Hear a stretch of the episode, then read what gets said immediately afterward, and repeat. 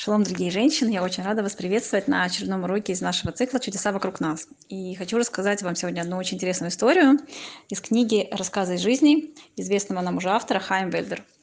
Значит, история про молодую женщину, э, у которой было две подруги и она не так давно стала мамой, и у ее подруг тоже были маленькие детки. И это были такие три позитивные дев... молодые женщины, которые смотрели на жизнь таким светлым э, взглядом, благодарным, и они друг друга очень поддерживали. У них были, э, был похожий взгляд на жизнь. У всех троих, слава богу, были хорошие, мирные, теплые, любящие отношения э, в семьях и с семьями родственников, э, с семьей мужа, со свекровью в частности. И они друг перед другом часто там, рассказывали, э, как у одной свекровь э, какая она хорошая, добрая, заботливая, внимательная. И вторая рассказывала тоже похожие истории. И вот они только э, друг у друга э, находили поддержку и э, трое получали большое удовольствие от э, их дружбы. Но, к сожалению, изменилась ситуация, нужно было вот этой молодой женщине, которая рассказывает эту историю, переехать на другой конец Иерусалима, а, может, они там купили квартиру.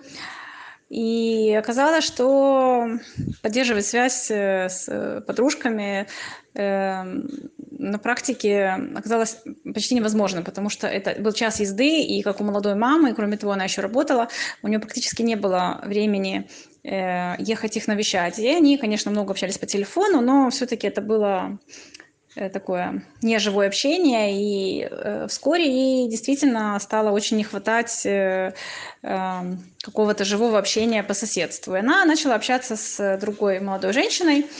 Э, у этой молодой женщины тоже была подруга. И вот вскоре она э, подружилась э, с новыми двумя молодыми женщинами, и тоже они проводили вместе время, э, и Э, общались о жизни, делились своими планами и мыслями. И, э, вот э, в одной из бесед эта молодая женщина поделилась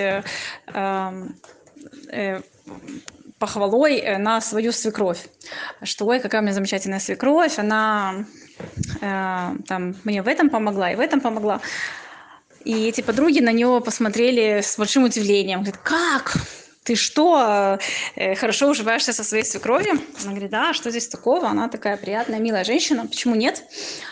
А тут они, огромному сожалению, начинают ей рассказывать, что вот, и что, ты, наверное, просто не замечаешь, но э, обычно это не так, и, скорее всего, э, она тебя все-таки как-то использует, и что-то она замышляет, какие-то планы за твоей спиной, и ты просто не замечаешь, что ты такая наивная, как бы дурочка, летаешь в облаках, что на самом деле просто не может быть хороших отношений с э, мамой твоего мужа. И начинают рассказывать эм, всякие не очень такие приятные истории, мягко говоря, про то, как э, у них э, все сложно и тяжело, и что э, как себя некрасиво и непорядочно ведет свекровь.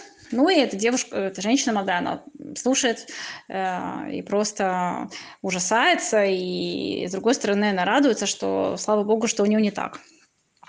И как бы после этой беседы к сожалению, ее взгляд на отношения со свекровью и с э, родственниками мужа, в частности, с его сестрой, э, уже взгляд изменился. То есть она уже смотрела на них предвзято, уже обдумывала так более э, скрупулезно вот все, что они говорят и делают э, по отношению к ней. И как-то была такая ситуация, что сестра мужа э, была э, вместе с ней на шаббат у свекрови.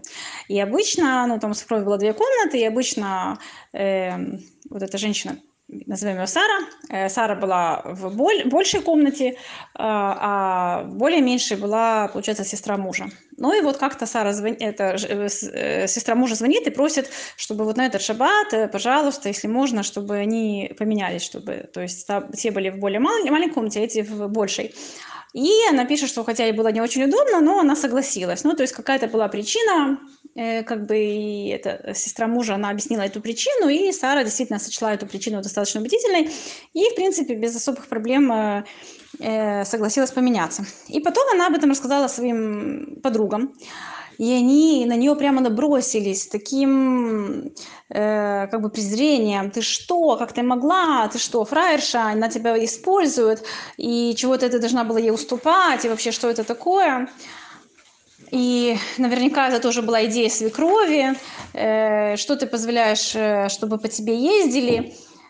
И она на самом деле как бы просто хотела, чтобы немножко, может быть, похвастаться, что вот какая я хорошая, какая я задика, да, какая я добрая, что вот я уступила ей комнату. Ну, то есть как она привыкла э, к такой реакции со своими старыми подружками, да, что, ну, как бы можно иногда рассказать, что ты сделала какую-то мецму, чтобы тебя похвалили, поддержали, сказали, да, молодец, задика, правильно сделала. А тут была реакция вообще настолько диаметрально противоположная, она просто была потрясена. И, к огромному сожалению, она действительно постепенно начала перенимать их точку зрения и вот их такой отрицательный взгляд на жизнь.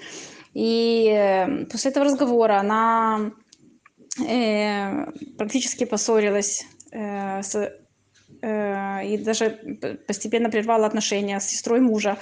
Э, и тоже у нее используются отношения с мужем, потому что она ему это начала высказывать, что вот, почему-то я должна ей уступать. И, наверное, это была э, идея твоей мамы, а муж был просто потрясен, насколько вообще взгляд его жены изменился Э, что раньше никогда вообще такого не было. Он знал, что они всегда теплые, такие дружественные, э, любящие отношения. И он начинает объяснять, ну смотри, наверное, мама просто действительно не хотела в это вмешиваться, и она посоветовала, да, что если ей нужна была в этот шаббат большая комната, чтобы она поговорила с тобой непосредственно, потому что некрасиво было бы, чтобы хозяйка дома решала, кто куда, э, как бы кто в какой комнате будет жить. И она говорит, ну вот, ты всегда защищаешь свою мамочку, вот э, вы против меня, ты всех защищаешь, только вот я одна виновата, вот я плохая. Ну и, к огромному сожалению, этот конфликт затягивался, затягивался, и она э, практически перестала вообще приходить в гости к свекрови, хотя она знала, что ей это важно, и что это важно и также приятно было бы для ее мужа, да, чтобы тоже свекровь общалась э, с ребенком. Но э, на практике получилось, что она очень отдалилась от, полностью от родственников семьи мужа. И это продолжалось э, несколько лет. И вот э, опять возникли какие-то обстоятельства, э, что они могли опять вернуться в тот район, там, где они жили раньше. Они вернулись туда, и опять, слава богу, она возобновила отношения со своими старыми двумя подружками. И вот при первой же беседе она вообще поняла, в каком какой у нее был такой темный, мрачный период все эти годы, и она поняла самое ужасное, что она сама виновата и сама себя в это выгнала. То есть, э, что события э, и э, люди, они оставались такими же самыми, как и раньше. Э, в период, когда она была счастлива и довольна, и со всеми у нее были теплые, искренние, приятные отношения. Она поняла, что это все зависело от ее этих новых подруг, и что она э, по глупости, к сожалению, переняла их вот такой отрицательный, э, негативный взгляд на жизнь и что ей это очень испортило отношения в семье, и самое главное, что она потеряла сама гармонию в сердце, она потеряла покой, она уже не была такая счастливая, э, спокойная женщина, как была до знакомства с этими так называемыми подругами. И Баруха Шем, она э, все-таки нашла в себе душевные силы, наладила отношения со свекровью, извинилась тоже перед сестрой мужа. И постепенно-постепенно их отношения вышли на прежний уровень. Как вы понимаете, да, рассказ, кстати, называется «Скажи мне, кто твой друг?». И на самом деле, э, я думаю, что каждая из вас сталкивалась э, с какими-то такими похожими ситуациями. И вывод, э, как вы понимаете, напрашивается сам собой, да, что насколько все зависит от того, как мы смотрим на мир. Наши мудрецы говорят, пути Торы приятные, пути ее мир. Мы должны максимально стараться поддерживать с другими людьми э, приятные, теплые отношения, искать э, возможность кому-то помочь и не думать, что кто-то тебя использует и хочет тебе причинить зло.